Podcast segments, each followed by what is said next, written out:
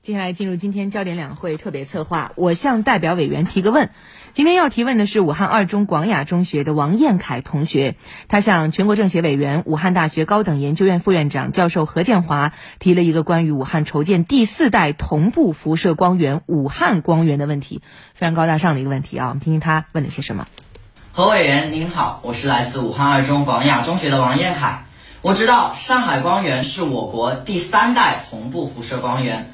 因其独特的外形，被戏称为鹦鹉螺，也是我国最大的科学工程之一。去年呢，听说全国两会和湖北委员提出要支持武汉筹建第四代同步辐射光源，也就是武汉光源，我听到了非常的兴奋。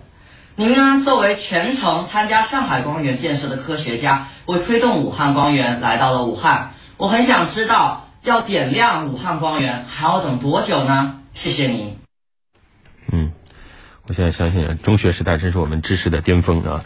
呃，王王彦凯同学问了一个科学方面的问题，对此何建华委员是怎么回答的呢？我们来听一听。